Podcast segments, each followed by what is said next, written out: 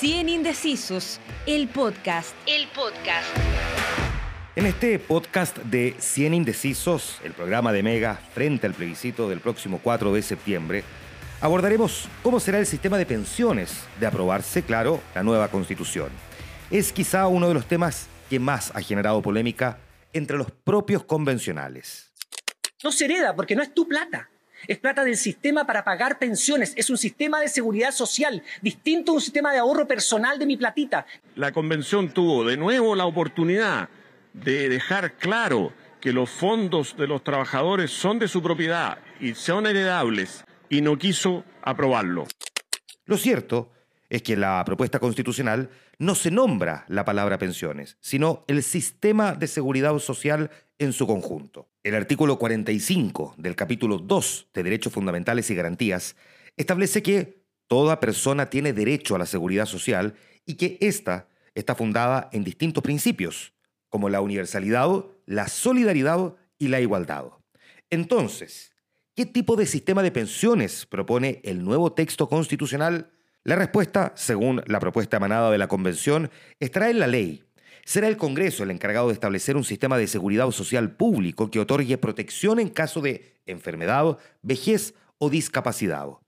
Escuchemos las impresiones del profesor de Derecho de Seguridad Social de la Universidad Católica, Hugo Cifuentes, y del director del Centro de Encuestas y Estudios Longitudinales de la misma Casa de Estudios, David Bravo. En general, la propuesta no adolece de problemas trascendentales.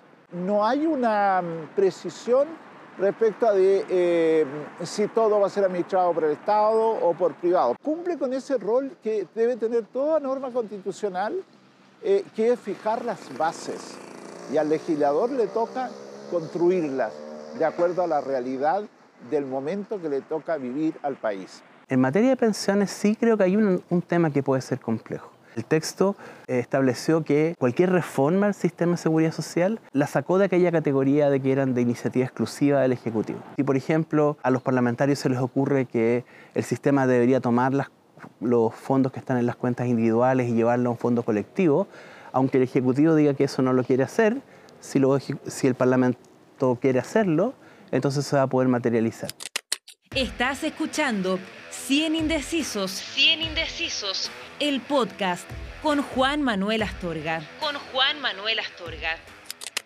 El inciso 3 del mismo artículo 45 establece otro de los puntos relevantes, el financiamiento.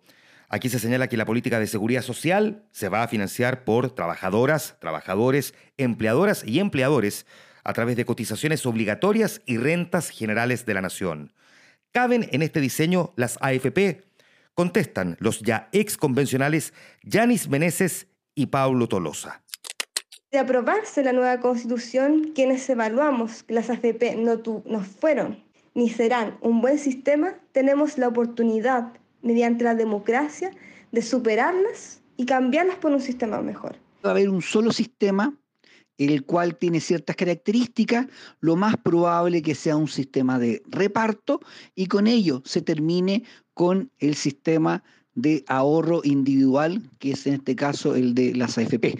Pero no existe una certeza jurídica respecto del tema. Es decir, claramente va a haber un solo sistema, un sistema único, y este sistema lo más probable que sea administrado por el Estado. Durante la Convención Constitucional, un eje en la discusión estuvo en la intención de Chile Vamos en consagrar en el texto la inexpropiabilidad de los fondos de pensiones. Propusimos asegurar que nadie pudiera quitarle sus cotizaciones para pagar pensiones ajenas, que los ahorros fueran inexpropiables.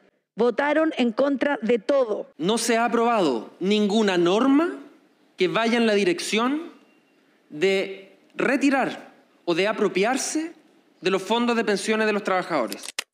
La mayoría de los convencionales que rechazaron esta indicación lo hicieron bajo el argumento de que la discusión en materia de seguridad social nunca plantea expropiar los fondos y que ya existe un artículo acerca del derecho a propiedad.